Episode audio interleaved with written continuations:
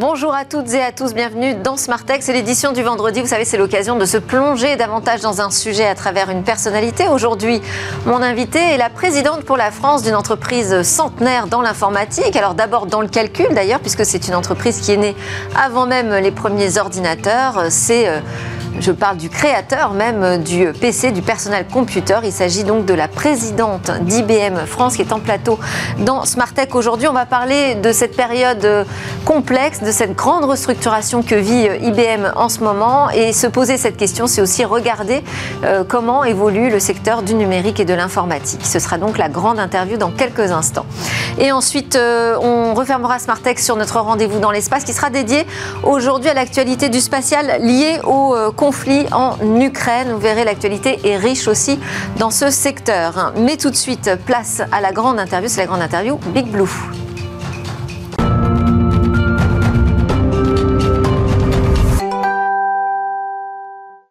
Alors IBM, c'est International Business Machine, c'est ce qu'on s'en souvient, je suis pas sûre, mais euh, son autre surnom, c'est l'éléphant, ou encore Big Blue, qui est lié à la couleur euh, que portaient euh, sur leur bleu de travail les salariés de l'entreprise. Une entreprise informatique plus que centenaire aujourd'hui, qui est représentée en plateau par Béatrice Kozowski, la présidente pour la France d'IBM. IBM, donc né en 1911, pionnier de l'informatique, devenu un spécialiste des gros systèmes informatiques pour les entreprises c'est le créateur du PC en 1980. Et finalement, euh, je dirais qu'aujourd'hui, ça reste la référence. Le personnel computer euh, euh, reste à l'image de ce qu'a ce qu'a créé et imaginé IBM. Mais finalement, cette période, c'est aussi une période très chahutée pour IBM qui décide moins de dix ans euh, après cette euh, sortie, d'abandonner le marché euh, du PC grand public pour engager une restructuration et finalement se concentrer sur le conseil aux clients, l'apport de solutions digitales pour les entreprises. C'est un virage majeur qui est d'ailleurs suivi par l'ensemble de l'industrie informatique professionnelle par la suite. Donc là encore, on voit IBM euh, pionnier dans, sa stratégie. Et puis plus récemment, autre virage important, octobre 2020, euh, IBM décide de changer ses plans à nouveau. Il se sépare en deux entités distinctes. C'est euh, une autre structure maintenant indépendante d'IBM. Elle s'appelle Kindrill qui récupère l'activité de gestion des infrastructures IT des entreprises. Bonjour Béatrice Kozowski, voilà pour le paysage. que reste-t-il que reste-t-il en fait aujourd'hui de, IBM après cette scission qui a été euh, finalement mise euh, de manière opérationnelle à l'épreuve depuis novembre 2021, donc il n'y a pas très longtemps? Alors aujourd'hui, c'est la nouvelle IBM. En fait, euh, c'est pour nous un, recentrage sur des activités à très forte valeur ajoutée qui nous paraissent être vraiment des raisons d'investissement et d'approfondissement euh, pour ne pas se disperser, je dirais, parce que nous sommes, comme vous l'avez rappelé, sur un secteur d'activité qui est extrêmement exigeant en capitaux, en investissement, que ce soit euh, en, RD, en acquisition, euh, on le voit, en développement de compétences. Donc, Aujourd'hui, la nouvelle IBM, elle se recentre sur ces deux piliers fondamentaux que sont le consulting et que sont la technologie. Et vraiment. quand on dit la technologie, c'est-à-dire parce que c'est assez vaste. Voilà, absolument. Et, les deux thèmes euh, que l'on sert, je dirais, c'est tout ce qui est hybrid cloud et tout ce qui est data et AI, data et intelligence artificielle avec la cybersécurité en transverse. Donc la technologie, clairement, et vous avez euh, évoqué euh, les grands systèmes, donc on va retrouver des grands systèmes qui euh, sont, je dirais, dans une, une phase de modernisation et d'innovation permanente. Hein. On continue à beaucoup investir sur cette technologie. le domaine du power, le domaine du stockage. Les infrastructures, ce sont aussi les services que l'on peut consommer autour de notre cloud, notre cloud public. Donc clairement, le positionnement de notre cloud, c'est d'être sur les activités essentielles, extrêmement sensibles, très réglementées. C'est la raison pour laquelle nous avons annoncé notre cloud bancaire euh, il y a trois ans. Donc je dirais qu'on était aussi euh, précurseur en la matière et qu'on est dans un, mode opératoire et des technologies extrêmement sécurisées, le plus haut niveau de sécurisation euh, possible. Donc là, je dirais que c'est vous retrouvez toute l'activité hardware. Et on est en train de préparer l'avenir avec le quantique, voilà, qui euh, fait l'objet de beaucoup d'investissements et puis euh, de beaucoup de progrès. On a annoncé en novembre dernier euh, le fait qu'on est capable, avec cette, ce processeur Eagle, d'avoir 127 qubits, ce qui est donc majeur parce que ça ne peut plus être simulé. Donc les simulateurs s'arrêtent à autour de 50 qubits. Mm. Et surtout, ça nous met sur notre trajectoire pour atteindre plus de 1000 qubits en 2023, ce que nous avions annoncé. Et là, on va pouvoir véritablement utiliser le quantique pour démontrer l'avantage quantique sur des cas d'usage réels. C'est presque un recentrage, euh, un retour presque aux origines d'IBM, parce que je disais que l'entreprise est née avant les ordinateurs. En fait, l'activité de départ, c'était le calcul. Absolument, vous avez tout à fait raison, et avec un, cas d'usage qui était important, qui était le calcul des heures de travail euh, des ouvriers, par exemple, dans les usines. Donc, et là, quelle est la vision alors pour, aller, on va dire, les dix années à venir? donc, la vision, elle est, euh, je voudrais vraiment associer à la technologie le software, parce que évidemment le, software est euh, absolument euh, fondamental, bien sûr. donc la vision, c'est vraiment d'accompagner les entreprises vers euh, l'hybride cloud euh, parce que on sait très bien qu'un un modèle qui serait uniquement sur du cloud privé ou uniquement sur du cloud public serait vraiment limitatif, très réducteur. Ça ne permettrait pas aux entreprises d'aller profiter de tous ces services qu'aujourd'hui beaucoup de sociétés apportent et vont continuer d'apporter dans leur innovation, euh, mais de façon agile, avec un time to market qui soit le bon et surtout le fait de pouvoir euh, se déporter sur n'importe quel type de type de delivery euh, des clouds privés, des clouds publics, en edge par exemple, qui est évidemment un, gros domaine de développement. Donc tout ça, ça milite pour avoir des clouds hybrides où on s'appuie vraiment sur toutes ces, je dirais, toutes ces, modèles de d'infrastructures et on crée avec la containerisation et c'est pour ça que nous avons racheté Red Hat avec notre couche OpenShift, on crée la possibilité, en fait, si vous voulez, d'utiliser tous les services de façon agile, portable. Alors on va revenir sur, euh, sur, Red Hat. Moi, ce que j'entends, c'est que donc on, se ressent sur une entreprise euh, hyper technologique, donc beaucoup de, recherche et développement. Absolument. 6 milliards 5 l'an dernier. En année de préparation de, scission, comme vous l'avez rappelé, euh, on a fait euh, un investissement record en R&D. On va continuer. Euh, chez nous, la R&D, ça veut dire qu'on sort 25 brevets par jour en moyenne. Hein. 28 années. C'est combien de brevets IBM d'ailleurs au total? Ah bah, Il faut refaire le calcul dans l'autre sens, mais c'est plus de 8000 chaque année.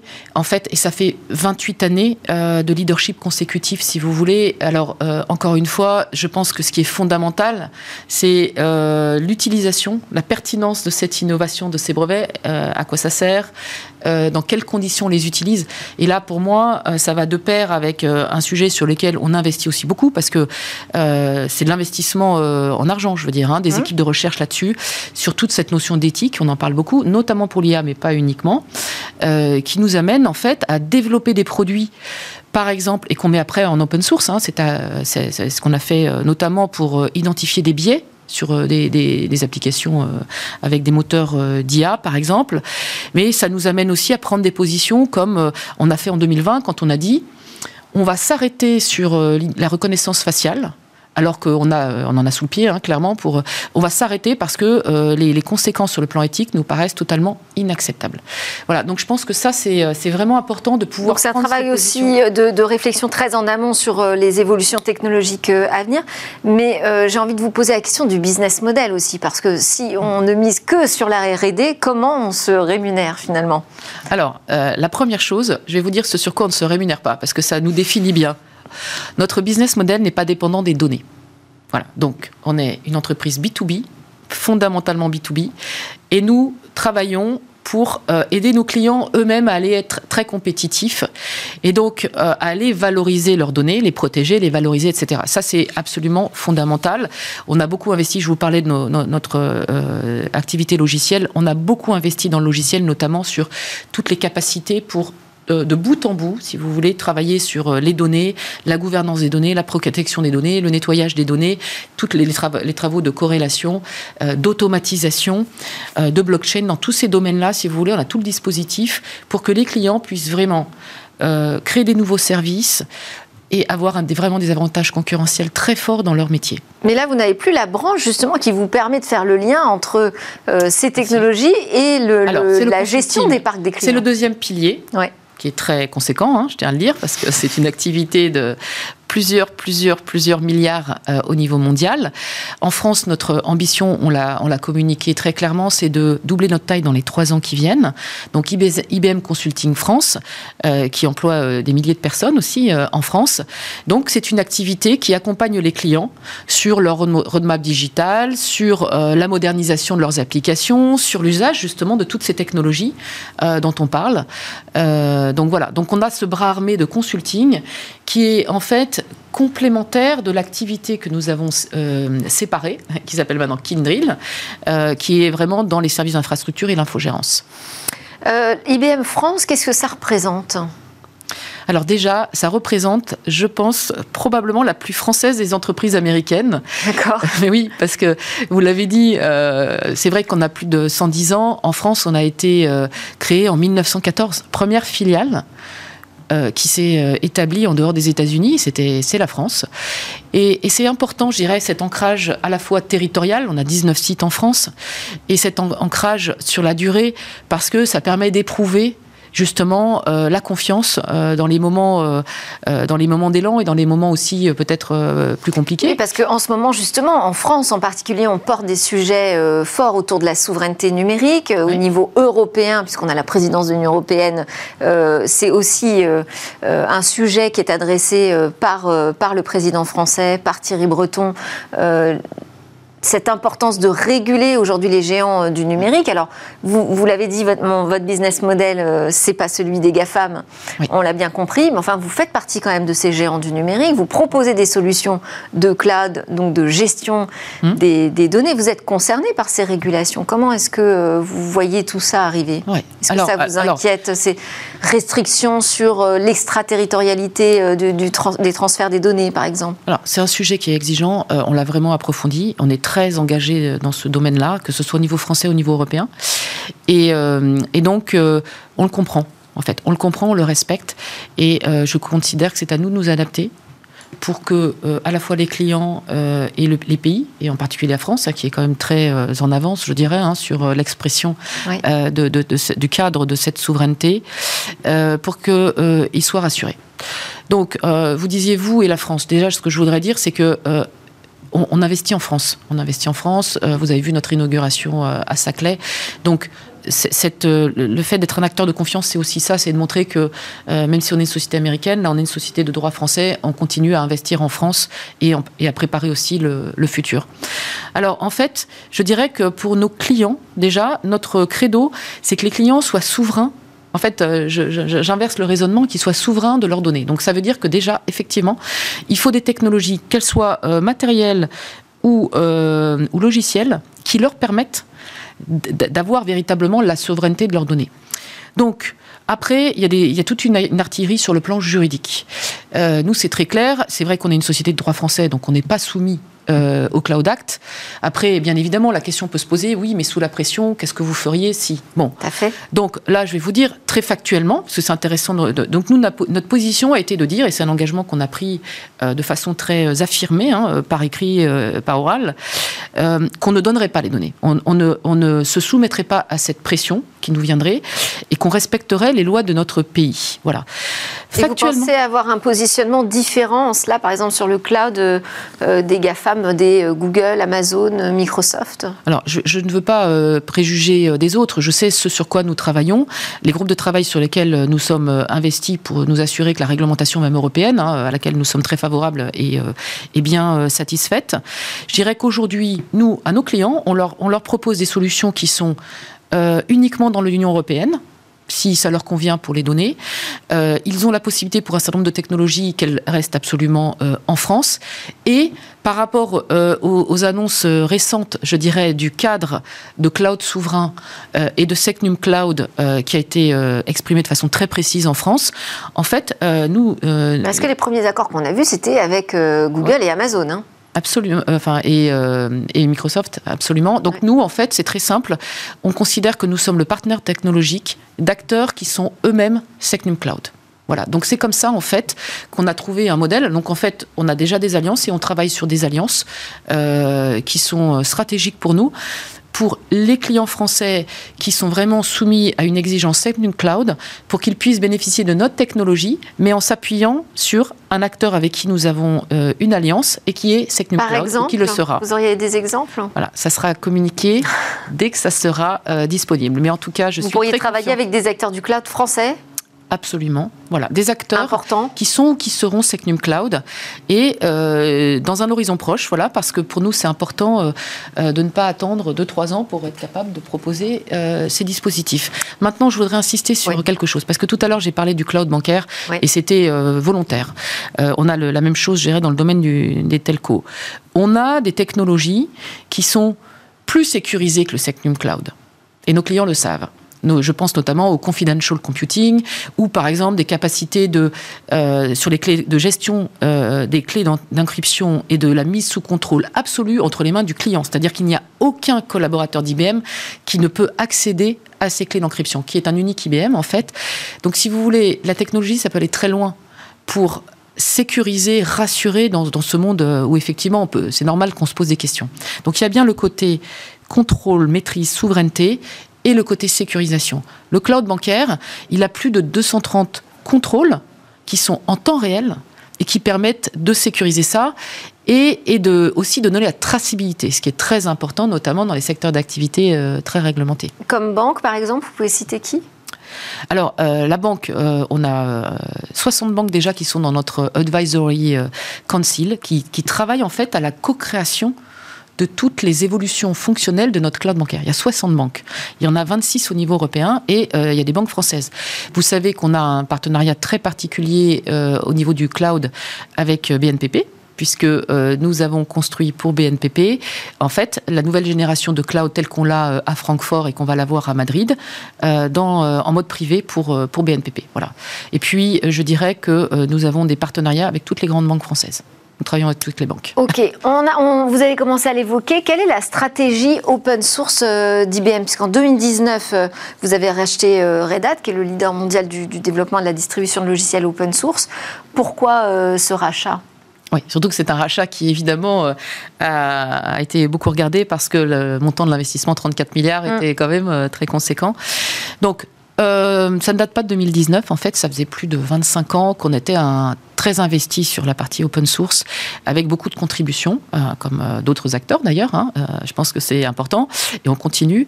Mais la particularité, ça a été de considérer que le move to cloud, dont on parle énormément, finalement, il n'est pas, simple et il exige une ouverture, cette notion d'ouverture. Ça, c'est vraiment notre credo. Euh, ça fait quand même un certain temps qu'on a euh, exprimé notre conviction architecturale euh, en disant que les clients tireraient beaucoup plus de valeur dans des environnements hybrides et open. Voilà, c'est-à-dire que le lock-in nous paraît extrêmement dangereux. Euh, c'est dangereux par rapport à cette notion de liberté de souveraineté des clients dont on Mm. parle, et dans des logiques réglementaires, un client qui ne peut pas euh, faire marche arrière et passer sur un autre cloud, c'est aussi un problème. Donc euh, c'est là où ça a été extrêmement séduisant euh, de regarder l'offre de valeur de, Red Hat, et notamment cette couche OpenShift qui en fait est devenue aujourd'hui, on peut le dire, la plateforme de référence. hein. Il y a plus du double de, clients maintenant sur cette plateforme, 3800. Euh, et et c'est assez extraordinaire parce qu'en fait, ça permet vraiment d'aller très vite dans euh, le fait de bénéficier de toute cette innovation de, de services sans, se- sans se préoccuper de savoir si c'est euh, euh, hosté dans le cloud privé, chez un infogéreur, euh, dans une usine. on, et Voilà. on sort des contraintes propriétaires. Voilà. Alors, ce qui est important, c'est qu'on a protégé le modèle de Red Hat, parce que Red Hat avait un écosystème très important, Ce que l'on euh, veut absolument respecter. Donc, il y a un Chinese Wall sur le plan opérationnel entre IBM et Red Hat, et IBM a énormément investi pour développer de la valeur ajoutée dans ces technologies. Toutes nos technologies, en fait, ont une couche d'OpenShift, je dirais, sur le plan logiciel et, et la compatibilité avec euh, tous nos matériels. Et de la même façon, euh, les équipes consulting euh, ont euh, développé des pratiques très importantes pour accompagner les clients dans la modernisation des applications autour, de, autour des technologies de Red Hat. Bon, il ne me reste plus beaucoup de temps, ça file très vite. Je voulais quand même vous faire réagir sur la question des talents, puisque pour être une pure entreprise de R&D mm. comme IBM, il faut énormément de compétences technologiques et on sait qu'on en manque. quelle est votre stratégie là-dessus? Je, je, vais signaler quand même que vous êtes aussi au conseil d'administration du Syntec numérique en charge. Numéum, absolument. Euh, Numéum, pardon, oui, maintenant. En charge du programme euh, social formation et attractivité. Donc, euh, quelles sont les actions que vous pouvez mettre en place? Et puis, parlez-nous aussi des femmes, puisque vous êtes une femme dans un monde d'informatique et que vos expériences n'ont pas toujours été si simples non plus. Donc, vous connaissez la problématique. Je suis d'accord, je peux témoigner. non, mais je suis, je suis quand même assez enthousiaste et confiante, je dirais, simplement. Ce qui me paraît important, c'est euh, de se regrouper. C'est pour ça que euh, personnellement aussi je, m'investis dans Numéum, c'est que ce côté euh, mutualisation, si vous voulez, mobilisation un peu de tous les acteurs, je pense que ça c'est extrêmement vertueux et indispensable. Donc la bonne nouvelle, c'est que le numérique est un secteur créateur d'emplois. La, la, projection que l'on a entre les acteurs du numérique et les donneurs d'ordre, entre 2017 et 2027, c'est 232 000 emplois. Donc c'est énorme. D'un autre côté, ce qu'on sait, c'est qu'on a des, pénuries et beaucoup de tensions sur le marché. Donc, euh, et puis, euh, on se dit aussi qu'il y a sous cette dimension d'inclusion, parce que quand vous avez un secteur d'activité qui est créateur d'emplois, il faut tendre la main et aller chercher euh, des jeunes qui se sont peut-être un petit peu perdus ou qui pourraient se perdre en route et, et, profiter de cette voie-là. Donc ça, c'est notre programme PITEC qui est un programme à l'origine euh, internationale hein, d'IBM qu'on a lancé en France et euh, euh, je suis ravie parce que les écoles, les écoles Pitec. Les écoles Pitec, voilà. Donc aujourd'hui il y en a cinq. voilà, l'objectif est de passer à l'échelle avec l'aide du, du, ministère de l'Éducation nationale et puis d'autres acteurs autour de Numéum. voilà, donc ça, ça Pitec, ça, ça me paraît très important. je pense qu'il faut remonter un petit cran plus loin en amont, c'est la troisième. Donc en fait, on est en train de pousser les feux sur euh, l'ouverture de, euh, de, stages euh, dans les entreprises du numérique et pour IBM. Donc clairement, nous, on a, on a changé notre, notre, approche pour avoir beaucoup plus de jeunes en troisième. Là, on veut vraiment une attention particulière sur les jeunes filles parce que si on arrive à être à parité déjà sur les troisièmes qui viennent nous voir et dans Pitex, ce qui n'est pas le cas aujourd'hui, on se donne plus de chances après, euh, si vous voulez, d'avoir plus de vocation, même si ça ne traite pas le sujet des ingénieurs. Eh ben, on va devoir s'arrêter là. Je suis désolée. Merci beaucoup. Donc, euh, beaucoup de chantiers. On aura le temps d'en reparler. Vous êtes en plein dans cette restructuration. Merci beaucoup d'être venu nous expliquer euh, ce qu'était IBM aujourd'hui, IBM France aussi en particulier. Béatrice Kozowski, la présidente d'IBM France. Merci à tous de nous avoir suivis. C'est l'heure de votre rendez-vous avec l'espace. On va parler de l'actu autour de l'Ukraine. Moi, je vous souhaite un excellent week-end en attendant. Bonjour à tous et bienvenue dans Smart Space. Comme tous les mois aujourd'hui, c'est une émission dédiée à l'actualité spatiale particulièrement à l'actualité euh, qui concerne aujourd'hui la, guerre en Ukraine qu'on va traiter avec nos invités à distance. Voilà une semaine que la Russie est entrée sur le territoire ukrainien, un conflit dont les répercussions économiques et diplomatiques sont à prévoir en Europe mais aussi dans le monde entier, répercussions qui n'épargnent pas le secteur spatial. Alors je vous propose deux parties aujourd'hui dans cette émission.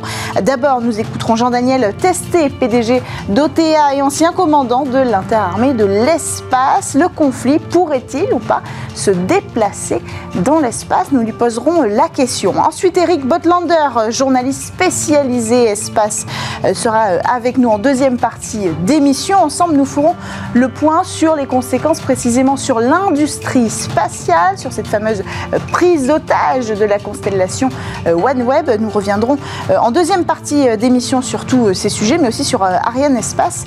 Euh, et la fusée Soyuz. Mais tout de suite, on va commencer notre émission avec notre invité qui nous a rejoint, Jean-Daniel Testé. Je rappelle que vous êtes PDG d'OTA, ancien commandant de l'interarmée de l'espace, spécialiste donc de la stratégie militaire spatiale. Bonjour. Bonjour. Alors, est-ce que l'espace, d'une manière ou d'une autre, prend déjà part à ce conflit aujourd'hui euh, en Ukraine? Alors forcément, je pense que l'espace est utilisé euh, bah, des deux côtés, on va dire, ou de tous les côtés. Aujourd'hui, bah, ça a été médiatisé. La société Maxar euh, américaine qui fait l'imagerie a distribué, en particulier, je pense que le, la dernière distribution a été particulièrement euh, vu par beaucoup de monde, c'était le fameux convoi euh, russe qui descendait du nord vers, vers Kiev, et donc qui a été diffusé sur tous les réseaux. Donc on voit très bien qu'aujourd'hui, l'imagerie spatiale en particulier est, fait partie du conflit, est, partie prenante du conflit.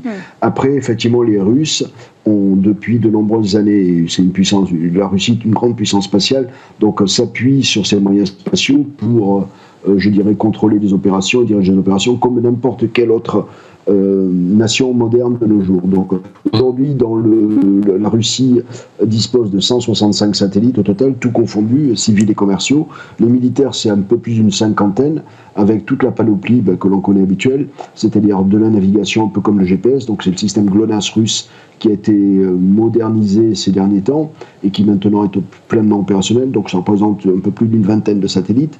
Après, il y a des satellites d'observation et de recueil d'informations. Là, il y en a un peu plus d'une dizaine.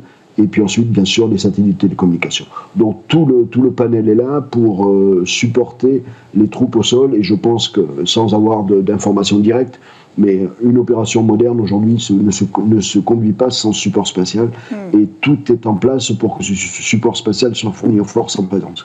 Et, du côté de l'Ukraine, quels sont les moyens en, termes de dispositifs spatials, que ce soit euh, d'ailleurs en termes d'imagerie euh, depuis l'espace euh, ou de systèmes d'écoute, de surveillance Quels sont les moyens de l'Ukraine? l'Ukraine bon, est un, comment n'est pas une puissance spatiale à proprement dit. Ils ont une industrie spatiale, mais qui est plutôt dans le domaine des lanceurs. Ça, je pense que vous en parlerez dans la deuxième partie.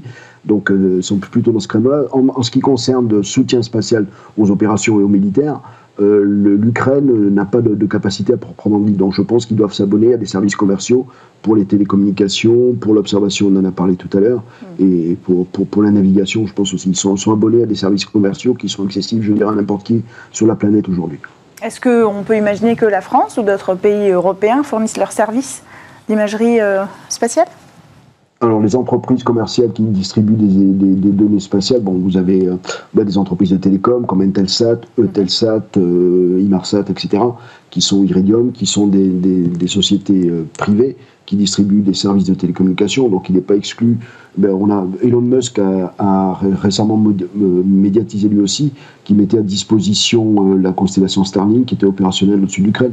Donc vous voyez, tout ça aujourd'hui, c'est des services privés. Oui. Constellation de communication euh, sécurisée, il faut, il faut le rappeler, l'idée c'est d'avoir une communication sécurisée à haut débit, donc pour, pour permettre à l'Ukraine de, rester en contact en fait. Hein.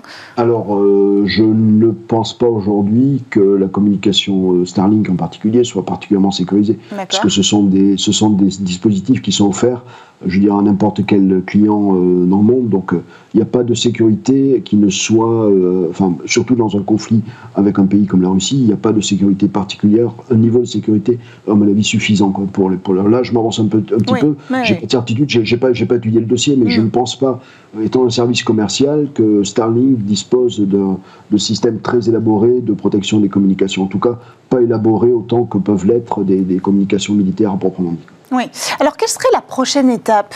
Parce qu'évidemment, on a tous en tête euh, le tir anti-satellite russe qui a été euh, réalisé. C'était un essai hein, seulement, alors euh, en novembre.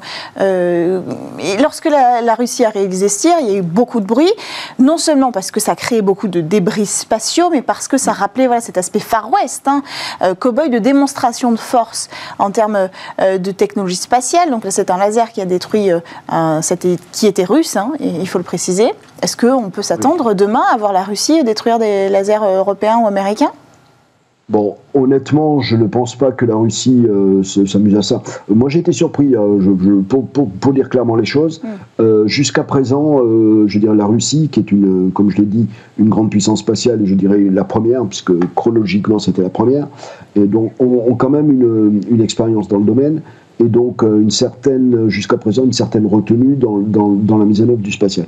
J'étais très surpris et j'étais dans une conférence euh, quelques semaines avant à Lyon et je disais qu'à mon avis, les Russes ne s'amuseraient jamais à faire ce que les Indiens ou les Chinois ont fait. Bon, je me suis planté parce que, pour dire un petit peu le contexte, parce que je ne pensais pas qu'effectivement ils soient capables d'aller produire des débris eux-mêmes, étant pleinement conscients de ce que ça, de ce que ça provoquerait. Donc j'ai été surpris par, par, par, par, cet essai russe, comme, comme beaucoup d'autres dans le monde, peut-être un peu moins côté de certains, certains côtés, parce qu'ils devaient le suivre beaucoup plus, de façon beaucoup plus euh, précise que, que je ne peux le mm. faire. dans la position que j'occupe aujourd'hui. Mais en tout cas, je pense que, enfin, moi j'ai été surpris. Donc il faut remettre ça dans un contexte plus général de, dialogue stratégique, c'est-à-dire que c'était une démonstration de force, comme vous l'avez dit, pour démontrer concrètement la capacité, mais vraiment, et, médiatiser cette, cette capacité. Aujourd'hui, on n'en est plus là aujourd'hui, on n'en est plus là, mais on n'en est pas là non plus. Je dirais qu'on je ne vois pas de raison, même si certains ont fantasmé. Alors, je me planté encore, comme je vous l'ai dit, je me suis trompé sur les Cérus, donc euh, je peux encore me tromper. Je ne suis pas devin, mais je me demande qui c'est qu'il est aujourd'hui sur cette situation qui évolue de façon un peu, un peu je dirais, inhabituelle. Donc, je veux dire simplement qu'il n'y a aucun signe aujourd'hui qui, montre que les Russes soient dans un dispositif où ils iraient euh, abattre des satellites. Et, malgré qu'ils aient fait cet essai, je continue d'être persuadé qu'ils euh, savent que ce serait une connerie énorme parce qu'ils ont des satellites, comme j'ai dit tout à l'heure, dans toutes les orbites, donc aller produire des débris sur les orbites, des débris supplémentaires sur les mm. orbites euh, dans lesquelles ils ont des satellites, c'est aussi mettre en danger ces satellites-là. Donc je pense qu'ils ne sont pas bêtes non plus à ce point-là.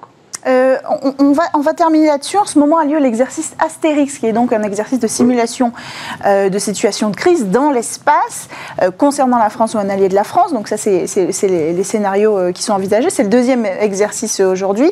Il se fait, je crois, en partenariat avec les États-Unis sur, sur, ce sujet-là. En tout cas, c'était le cas l'année dernière. C'est quand même assez fou en termes de timing de se dire qu'on est en plein exercice de simulation de crise dans le secteur spatial et qu'on a un conflit au cœur même de l'Europe aujourd'hui euh, qu'est-ce qu'on peut en tirer? Est-ce que c'est au cœur, j'imagine, de, de toutes les... Il faut dire que c'est que les deux événements ne sont pas du tout liés, puisque l'exercice Astérix, comme vous l'avez très bien dit, était, est annuel et il était planifié de longue date à ce mm. moment-là. Donc le conflit ukrainien est venu se rajouter. Donc c'est peut-être lui qui est. Enfin, je ne dis pas qu'il est en rapport avec l'exercice Astérix, au contraire, pas du tout. Après, après dans, dans, le contexte, je dirais que comme, comme, comme l'année dernière, mais avec un niveau, je dirais, plus encore plus élaboré, puisque tous les ans on progresse. L'année dernière, c'était le premier, donc euh, ben, comme souvent, débroussaille un petit peu le, terrain, on fait des bêtises et on les corrige la deuxième année. Donc, euh, enfin, il y a des choses qui ne marchent pas parfaitement et donc on les corrige. Donc le deuxième vient est beaucoup plus élaboré, beaucoup plus, beaucoup plus perfectionné et traite d'un panel de, de, scénarios qui sont, qui sont très, très, euh, très complets et très complexes. Est-ce qu'ils sont proches de la réalité qui aujourd'hui rattrape un petit euh, peu euh, le bah, secteur spatial? comme j'ai dit tout à l'heure, aujourd'hui, il n'y a pas de, de, de signes tangibles qu'il que, y ait de l'activité particulière, à part l'activité habituelle, c'est-à-dire que le, le, le, louche Olympe que l'on connaît, qui se balade depuis 2017, il continue sa balade, bon, c'est, je dirais c'est de la routine. Quoi. Donc, mis à part ce type d'activité, il n'y a pas forcément, à ma connaissance, mais une fois de plus, je suis prudent, je ne suis plus dans les, les opérations et dans, parfaitement au fait des choses. Mais ce que j'en vois de l'extérieur, euh, je ne vois rien, de, aucun signal en fait qui montre que les Russes ont envie aujourd'hui d'élargir le, comment dire, le conflit à l'espace. Donc les, scénarios qui sont euh, traités dans, dans, le cadre de l'exercice Astérix, c'est des scénarios génériques qui visent surtout à entraîner les personnels et entraîner toute la chaîne de décision nationale à la, prise donc, de décision et à l'opération. Euh, en cas, en cas où, des, fois que nos satellites sont menacés. Voilà un petit peu le contexte. Oui, c'est important de. C'est important de rappeler qu'on n'est pas encore en situation de guerre dans l'espace. Voilà, c'est important de conclure euh, là-dessus avec vous, Jean-Daniel Testé. On espère effectivement que ces exercices euh, préparés avec Astérix n'auront pas à être mis en œuvre, en tout cas euh, le plus tard possible, si ça doit arriver. Merci beaucoup, Jean-Daniel Testé, d'avoir pris le temps de répondre à nos questions aujourd'hui dans Smart Space. Je rappelle que vous êtes le PDG d'OTA et ancien commandant interarmé de l'espace. On va poursuivre dans notre émission aujourd'hui effectivement, les tensions ne sont pas celles qu'on aurait pu imaginer dans l'espace, mais ici sur Terre, au niveau de l'industrie, les tensions euh, commencent à se faire sentir. Plusieurs annonces sur lesquelles on va revenir. Au niveau spatial, évidemment, euh, il y a le sujet de la fusée Soyuz. La Russie a déjà annoncé le retrait des équipes euh, de la base de lancement de Guyane et l'interruption des lancements russes depuis Kourou. Le projet d'exploration martienne ExoMars, lui aussi, euh, va être mis en suspens, pas officiellement, mais dans les faits, c'est effectivement euh, ce qui va se passer. Et puis l'Agence spatiale européenne et l'Agence spatiale russe, est-ce qu'elles vont réussir à maintenir de bonnes relations ce conflit, alors que historiquement, le secteur spatial est toujours resté neutre Alors, pour parler de tous ces sujets, nous avons avec nous Eric Botlander, qui nous a rejoint, journaliste spécialisé espace. Bonjour. Bonjour. Bienvenue, euh, bienvenue dans cette émission. Euh, j'ai évoqué un petit peu les problématiques qui vont aujourd'hui euh, concerner l'industrie du secteur spatial.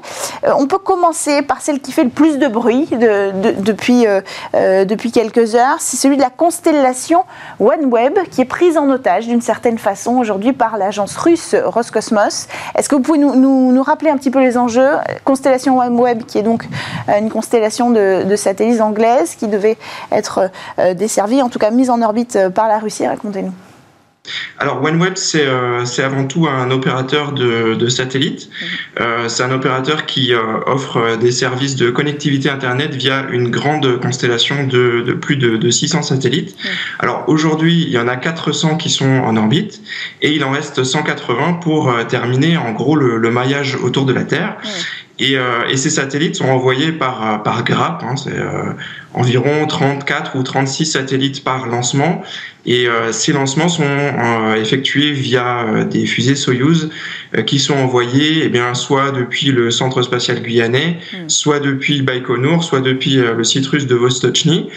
Et, et, ces fusées sont commercialisées via Arianespace. Donc, il reste aujourd'hui cinq lancements à, à, effectuer pour environ 180 satellites. Hmm. Et, et le problème, c'est que euh, au niveau du calendrier, l'invasion de, de l'Ukraine par la Russie est arrivée au moment où euh, une de ces grappes de 36 satellites est arrivée sur son sur son pas de tir.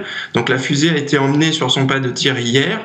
Et le problème, c'est que euh, c'est hier que Roscosmos, par la voix de, de son directeur général euh, Dmitri Rogozin, a commencé un petit peu à, à négocier, à revenir sur ces sur ces conditions pour, euh, pour pouvoir envoyer cette, euh, cette constellation en orbite. Donc si, je résume euh, les exigences hein, de, de, Roscosmos, c'est de dire ok, on va lancer OneWeb, mais à une condition, que l'Angleterre sorte du board de OneWeb. Alors il faut à la fois que OneWeb puisse prouver que ces satellites ne seront pas utilisés pour des, euh, pour des objectifs de défense. Mm. Donc ça déjà, ça va être assez difficile parce qu'ils offrent en gros un accès à Internet. Euh, OneWeb n'est pas forcément responsable de ce que, de ce que font ses clients avec cette, cette connexion mm. et ne va probablement pas d'ailleurs euh, donner la liste de ses clients à Roscosmos. Je pense pas que ça, ça puisse se faire.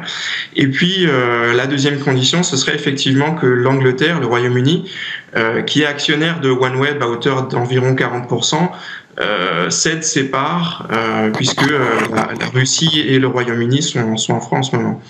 Euh, le, le, secrétaire général euh, de, de, ces questions de, de transport au Royaume-Uni a, a, a, affirmé hier qu'il n'était pas question que, mm. que le Royaume-Uni cède ses parts. Et donc, euh, ben, la crise continue. Le, le, lancement est toujours pour le moment prévu vendredi, mais tout le monde s'attend à ce qu'il soit annulé au dernier moment. On sent quand même une montée en tension hein, entre les, les, relations entre les différentes agences aujourd'hui. Et il faut dire que le, le directeur de l'agence Roscosmos a fait beaucoup parler de lui, notamment sur le sujet de l'ISS avec euh, un, tweet où, il menace en fait carrément de désorbiter l'ISS. Clairement, c'est euh, dans les faits à peu près possible, même s'il même s'il y a quand même extrêmement peu de chances que ça arrive, puisque euh, c'est la Russie qui réorbite tous les jours un, un, petit peu l'ISS pour qu'elle ne soit pas attirée vers la Terre. Quand on a une escalade comme ça, est-ce que c'est crédible déjà? Et qu'est-ce que ça dit des relations pour la suite entre les agences européennes, américaines et russes? Alors le, le, problème effectivement depuis depuis euh, le début de l'invasion, il y a des sanctions d'un côté, il y a des contre-sanctions de l'autre.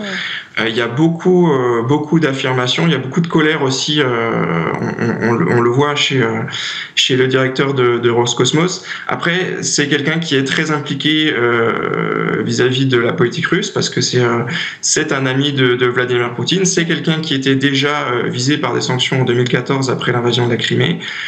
c'est quelqu'un qui n'a pas sa langue dans sa poche. Hein. Il recommandait quand même, euh, lors de la première crise ukrainienne euh, aux Américains, euh, de monter sur l'ISS en trampoline. Donc c'est quelqu'un qui, qui, qui, est, qui est rapide, qui est un petit peu le Elon Musk du Twitter russe. Et. Et donc oui, c'est vrai que les rapports de force ne sont pas les mêmes en fait. On verrait jamais le directeur de l'ESA faire ces déclarations. Non, c'est sûr Là, que c'est pas. Il y a un rapport très lié avec le, le, le, dirigeant de la Russie qui est Vladimir Poutine. Donc il y, a, il y, a, un enjeu très militaire dans ces déclarations. il y, a un, il y, a un enjeu qui est, qui est très martial, mais c'est parce que le rôle de Roscosmos couvre aussi euh, les lancements qui sont militaires. C'est pas un petit peu comme l'ESA qui ne s'occupe que du programme civil, ouais. ou euh, ou la NASA par exemple aux États-Unis qui, qui, ne couvre que le, que le côté civil. Donc c'est quelqu'un qui a des pouvoirs beaucoup plus étendus, qui a des responsabilités beaucoup plus étendues et euh, et qui aussi euh, mmh.